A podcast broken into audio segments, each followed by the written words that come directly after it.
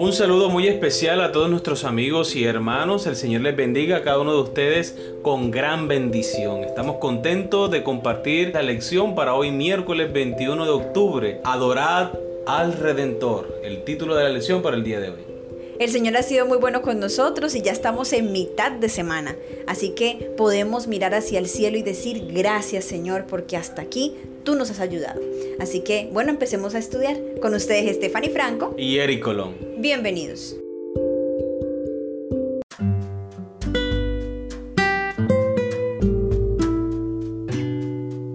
Aunque la doctrina de la creación es fundamental para nuestra fe, no aparece aislada, especialmente en el Nuevo Testamento. Generalmente está acompañada y hasta íntimamente ligada a la doctrina de la redención porque honestamente, en un mundo caído de pecado y muerte, la creación por sí sola no es suficiente. Vivimos, luchamos, sufrimos como todos, y luego, ¿qué? Morimos y terminamos igual que los cadáveres de animales que quedan en la vera del camino. ¿Qué tiene esto de bueno? Por ende, tenemos la doctrina de la redención, que también es esencial para nuestra cosmovisión. Y eso significa que en el centro de todo lo que creemos está Jesucristo, crucificado y resucitado. Vamos a leer Juan capítulo 1, versículo 1 al 14. ¿Qué nos dice estos versículos sobre quién era Jesús y lo que ha hecho por nosotros? En el principio era el verbo, y el verbo era con Dios, y el verbo era Dios. Este era en el principio con Dios. Todas las cosas por Él fueron hechas, y sin Él nada de lo que ha sido hecho fue hecho. En Él estaba la vida, y la vida era la luz de los hombres. La luz en las tinieblas resplandece, y las tinieblas no prevalecieron contra ella. Hubo un hombre enviado de Dios, el cual se llamaba Juan. Este vino por testimonio para que diese testimonio de la luz, a fin de que todos creyesen por él. No era la luz, sino para que diese testimonio de la luz. Aquella luz verdadera que alumbra a todo hombre venía a este mundo. En el mundo estaba, y el mundo por él fue hecho, pero el mundo no lo conoció. A lo suyo vino, y los suyos no le recibieron. Mas a todos los que le recibieron, a los que creen en su nombre, les dio potestad de ser hechos hijos de Dios, los cuales no son engendrados de sangre, ni de voluntad de carne, ni de voluntad de varón, sino de Dios. Y aquel verbo fue hecho carne, y habitó entre nosotros, y vimos su gloria, gloria como la del unigénito del Padre, lleno de gracia y de verdad.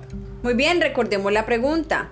¿Qué nos dicen estos versículos sobre quién era Jesús y lo que ha hecho por nosotros? En estos versículos podemos ver algo bastante importante, muy interesante, que tal vez no todo el mundo ve. Cuando leemos estos pasajes, tal vez pasamos de largo. El versículo 3 dice, todas las cosas por Él fueron hechas. ¿De quién está hablando aquí justamente? De Cristo Jesús. Exacto, está hablando de Cristo Jesús. Y dice que todas las cosas por Él fueron hechas. Y sin Él, nada de lo que ha sido hecho fue hecho tenemos a Jesús como el creador. Estaba en el inicio, al principio, con el Padre. O sea que aquí descubrimos algo muy importante. Sí está interrelacionada la creación con la redención. Así es. Esto es un solo tema. Porque Dios no simplemente nos creó, sino que también nos redimió, nos compró con su sangre preciosa. Somos doblemente suyos, por creación y por redención. Así es, amor, y en el versículo Dios dice, en el mundo estaba y el mundo por él fue hecho. Ahí nuevamente está recalcando que por Él, por sus manos, también todo lo que existe justamente es. Y es que algo importante, Juan está escribiendo para el pueblo judío, Juan está escribiendo para los griegos, para las personas de ese entonces que debían aceptar a Jesús y para nosotros hoy, primero como nuestro creador, segundo como nuestro salvador y está haciendo énfasis en ello. Sin embargo, amor, la parte más triste de la historia es lo que termina diciendo el versículo 10. Pero el mundo no le conoció. A lo suyo vino y los suyos no le recibieron. Versículo 11. Esta es la parte, como tú dices, amor, más triste, porque el mismo Jesús, Dios encarnado, Dice Filipenses capítulo 2 versículo 5, haya pues el mismo sentir que hubo en Cristo Jesús, el cual siendo en forma de Dios, no estimó el ser igual a Dios como cosa que aferrarse, sino que se despojó de sí mismo. Es decir, Jesús se rebajó tomando la forma humana. Se entregó por nosotros, sufrió por nosotros y le despreciamos, no lo conocimos. Y cada vez que nosotros actuamos de una manera que va en contra de los principios de Dios, cuando rechazamos su llamado, cuando rechazamos esa voz tierna, dulce y amante que nos invita a volver a Él, estamos negando a Jesús, estamos desconociendo lo que Él ha hecho por nosotros. Sin embargo, Dios está allí tocando la puerta de nuestro corazón. Él insiste porque quiere que cada uno de nosotros seamos salvos. Amén. Muy bien, continuamos con la lectura. También presta atención al mensaje del primer ángel.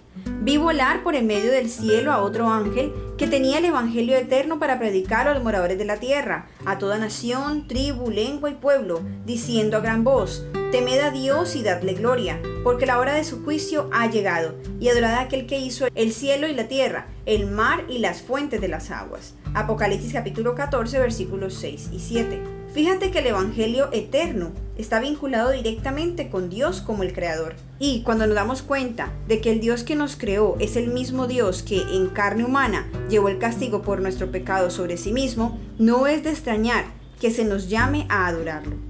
¿Qué otra respuesta debería surgir de nosotros al darnos cuenta de cómo es nuestro Dios realmente? Por esta razón, Cristo y el crucificado debe ser nuestra prioridad en todo lo que enseñamos una enseñanza que, a decir verdad, también debe incluir la segunda venida, porque la primera venida de Cristo realmente no nos beneficia en mucho sin la segunda, ¿verdad?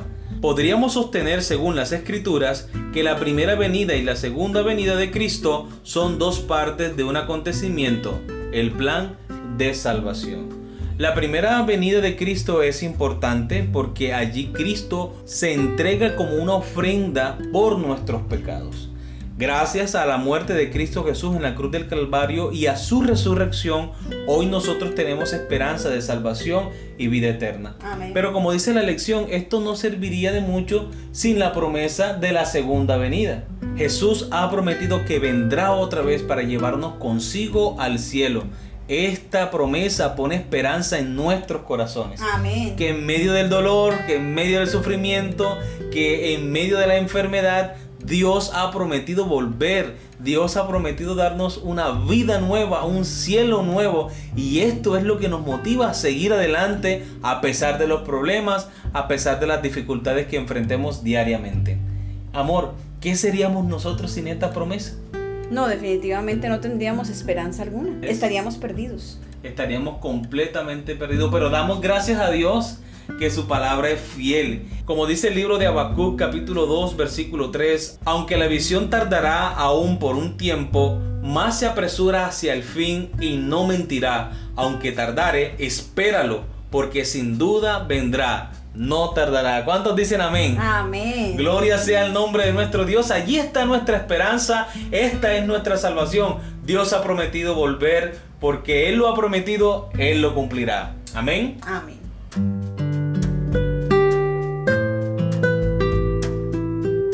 Muy bien, hemos llegado a la pregunta final. Medita sobre la idea expresada en Juan 1 de que aquel que hizo todas las cosas, como está en Juan capítulo 1 versículo 3, fue quien murió en la cruz por nosotros. ¿Por qué la adoración debería ser una respuesta natural e incontenible? Ya habíamos dicho que le pertenecemos a Jesús por partida doble. Primero, porque Él nos creó a su imagen y semejanza. Nos dio una identidad, nos dio un propósito de vida como está en Isaías capítulo 43 versículo 7. Todos los llamados de mi nombre, para gloria mía los he creado, los formé y los hice. Este es el propósito por el cual Dios nos ha creado, para honra y gloria de su nombre. Amén. Amén. Y ahora le pertenecemos a Dios por una segunda razón. Él es nuestro amante salvador, nuestro redentor. Dice la sierva del Señor en el deseo de toda la gente que la muerte que nosotros merecíamos padecer, Cristo la sufrió por nosotros. Por sus llagas nosotros fuimos curados. Amén. Amén. Amor, quiero compartir ahora con todos nuestros amigos y hermanos un comentario de nuestra hermana Elena de White. Debe ser un placer adorar al Señor y participar en su obra. Dios no quiere que sus hijos, a los cuales proporcionó una salvación tan grande, obren como si Él fuera un amo duro y exigente. Él es nuestro mejor amigo y cuando le adoramos quiere estar con nosotros para bendecirnos y confortarnos, llenando nuestro corazón de alegría y amor. El Señor quiere que sus hijos hallen consuelo en servirle y más placer que fatiga en su obra. Él quiere que quienes vengan a adorarle se lleven pensamientos preciosos acerca de su amor y cuidado, a fin de que estén alentados en toda ocasión de la vida y tengan gracia para orar honrada y fielmente en todo. Debemos reunirnos en torno a la cruz. Cristo y Cristo crucificado debe ser el tema de nuestra meditación, conversación y más gozosa emoción. Debemos recordar todas las bendiciones que recibimos de Dios y al cerciorarnos de su gran amor, debiéramos estar dispuestos a confiar todas las cosas a la mano que fue clavada en la cruz en nuestro favor. El alma puede elevarse hacia el cielo en alas de alabanza. Dios es adorado con cánticos y música en las mansiones celestiales y al expresar nuestra gratitud nos aproximamos al culto que rinden los habitantes del cielo. Se nos dice, el que ofrece sacrificio de alabanza me glorificará. Salmo 50, 23. Presentémonos pues con gozo reverente delante de nuestro Creador, con acciones de gracias y voz de melodías. El Camino a Cristo, páginas 103 y 104. Muy bien, queridos amigos y hermanos, hemos llegado al final de la lección para el día de hoy.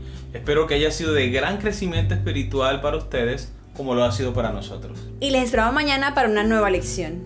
Dios les bendiga.